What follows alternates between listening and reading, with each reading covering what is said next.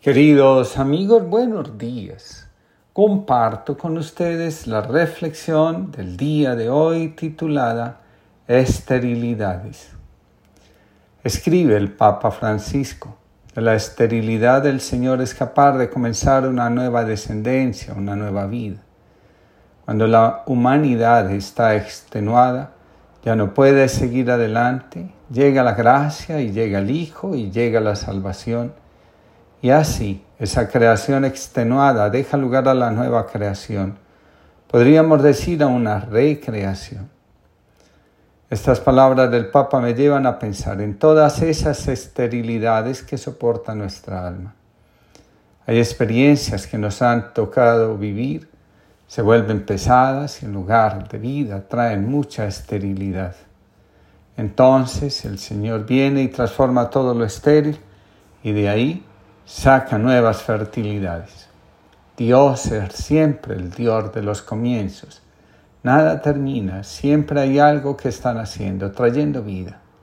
No es Dios, es nuestro distanciamiento de Él, la fuerza que nos vuelve estériles y hace que algunas experiencias y esfuerzos y esfuerzos nuestros por alcanzar una vida plena terminen siendo un fracaso. En la India dos hombres caminaban por el campo. El más anciano dijo, estoy cansado. Por favor, ve a buscar un poco de agua de los pozos que se ven al otro lado de la rosal. Te espero a la sombra de estos árboles. El hombre cruzó el campo y en el pozo se encontró con una muchacha que estaba sacando agua. Se sintió atraído por ella y le propuso llevarle el agua hasta su casa. Ella aceptó. Ya en la aldea fue invitado a comer en casa de la muchacha, conoció a la familia y acabó pidiendo la mano de la chica que le fue concedida. Tras la boda, trabajó como campesino, tuvo hijos y los educó. Uno murió de enfermedad. Sus suegros también murieron y él se convirtió en, el, en la cabeza de la familia. Su hijo mayor se casó y poco después su mujer, con el pelo cano, murió. Él la lloró porque la había amado mucho. Días más tarde, una inundación devastó el valle. Fue arrasado con sus vecinos por un torbellino de agua fangosa. Luchó para sujetar a su hijo menor que se ahogaba ante sus ojos. De repente, sin saber por qué, se acordó de su amigo, el anciano que le pidió agua. Al instante se encontró en tierra seca, cruzando el campo con una jarra de agua fresca regresó junto al anciano que estaba adormecido bajo un árbol. Algo en el aire, que se había vuelto puro y ligero, parecía indicarle al joven que se hallaba en el mismísimo umbral del gran misterio. El anciano se despertó y le dijo, el sol ya está bajo, tardaste mucho, estaba a punto de ir a buscarte. En el libro del profeta Isaías hay una bella imagen. El poder creador del Señor convierte el desierto en tierra de cultivo. La esterilidad que agobia el alma nos lleva al desierto.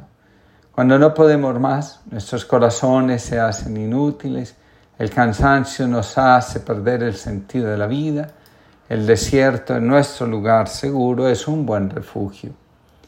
Una vez que nos adentramos en el desierto, las raíces que están secas y sanas, la profundidad alcanzada nos lleva al manantial del cual brotan aguas limpias que traen nueva vida, y todo lo que aparentaba ser destinado a la esterilidad se vuelve fértil, lleno de vida. La superficialidad, la vanidad y la banalidad con la que podemos estar asumiendo la existencia terminan haciendo estéril nuestra vida. En cambio, el silencio, la acogida de Dios, el vivir desde el sentido hace que nuestra historia sana, comencemos a florecer y a prepararnos para dar fruto, no solo de buen sabor, sino también abundante. La vida se vuelve estéril cuando perdemos el fundamento, la estructura, cuando abandonamos todo aquello que nos ayuda a crecer, a vivir la vida en relación profunda y honesta con Dios y con nosotros mismos.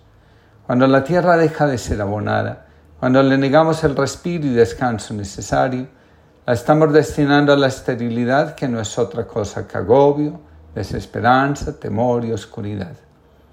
En estas condiciones solo vemos polvo, polvo y más polvo, algo que entristece al alma y la gota. En el desierto no hay provisiones ni agua, nada que sacie realmente nuestras necesidades. En estas condiciones aparece la voz que nos dice, prepárense que el Señor viene y hará fértiles todas nuestras esterilidades porque nuestro Dios supera nuestras angustias, calma nuestra hambre y nuestra sed, cura nuestras heridas y nos hace hombres y mujeres nuevos. Dios se aprovecha de la esterilidad para dar comienzo a una nueva vida. Uno de los campos de nuestra vida donde más podemos llegar a experimentar la esterilidad está relacionado con el conocimiento de nosotros mismos. Uno de los mayores logros espirituales que podemos alcanzar está relacionado con la capacidad de vivir desde nuestro centro, desde el corazón. Para la psicología profunda, ser nosotros mismos significa haber integrado lo consciente y lo inconsciente, ser auténticos, vivir desde nuestras propias convicciones y abandonar el afán de olvidarnos de nosotros mismos de la verdad que nos habita para salir a cumplir las expectativas de los demás del mundo. Ser nosotros mismos es aprender a vivir desde el interior en sintonía con un corazón reconciliado, dispuesto a amar y servir a Dios. Constantemente nuestros esfuerzos por ser auténticos se vienen abajo porque la convivencia del yo con el ego entra en conflicto. Hay momentos en los que las malas relaciones con los demás, con el trabajo, con el dinero, con el cuerpo, parecen tomarnos la delantera y sin darnos cuenta estamos descentrados. El esfuerzo realizado por vencer al ego termina haciendo que adoptemos disfraces o conductas que si bien nos alivian un poco, terminan distanciándonos de nuestro centro, del corazón.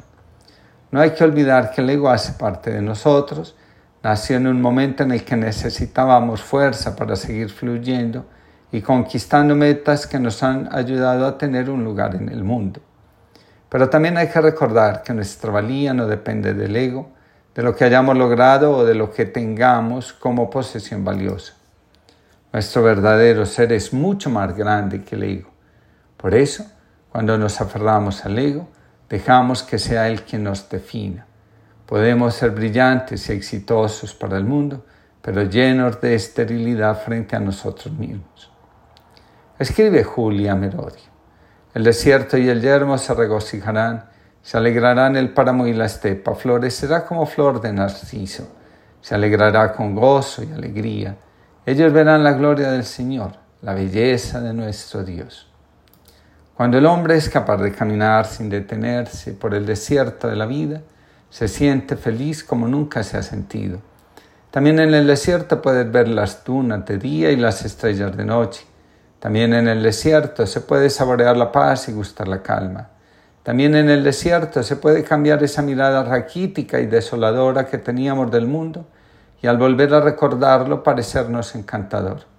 Pero sobre todo, en el desierto se puede reconocer los pasos de Dios ¿Cuántas veces sale el desierto en la Biblia?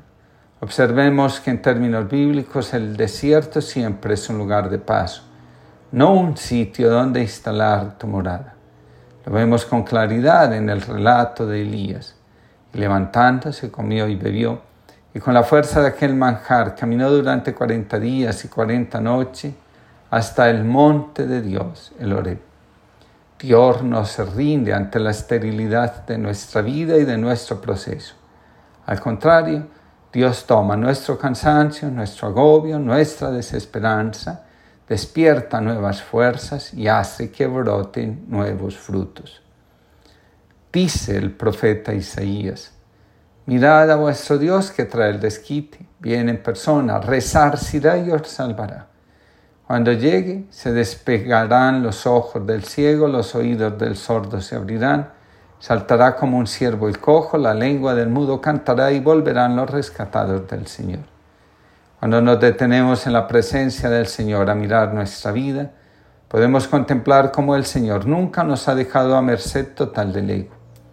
En la medida que aceptamos el llamado a ser nosotros mismos, también nos comprometemos, como dice Ansel Grun, acabar en el campo de nuestras almas, en lo corporal de nuestro yo, para encontrar aquel tesoro escondido, que al ser encontrado nos llena de tanta alegría que somos capaces de desprendernos de toda la gloria que nos brindó el ego, porque encontramos la fuente verdadera de nuestra fertilidad.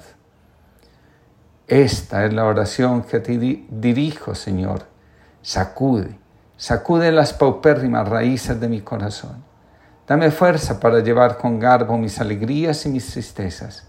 Dame fuerza para que mis amores fructifiquen en servicio Dame fuerza para no abandonar al pobre y para no doblar mi rodilla ante ningún poder insolente. Dame fuerza para elevar mi mente por encima de las trivialidades de cada día y dame fuerza para rendir mi fuerza a tu voluntad con amor. Anónimo. Que tengamos una linda jornada y que el Señor sea nuestra fertilidad cuando nos estamos sintiendo estériles.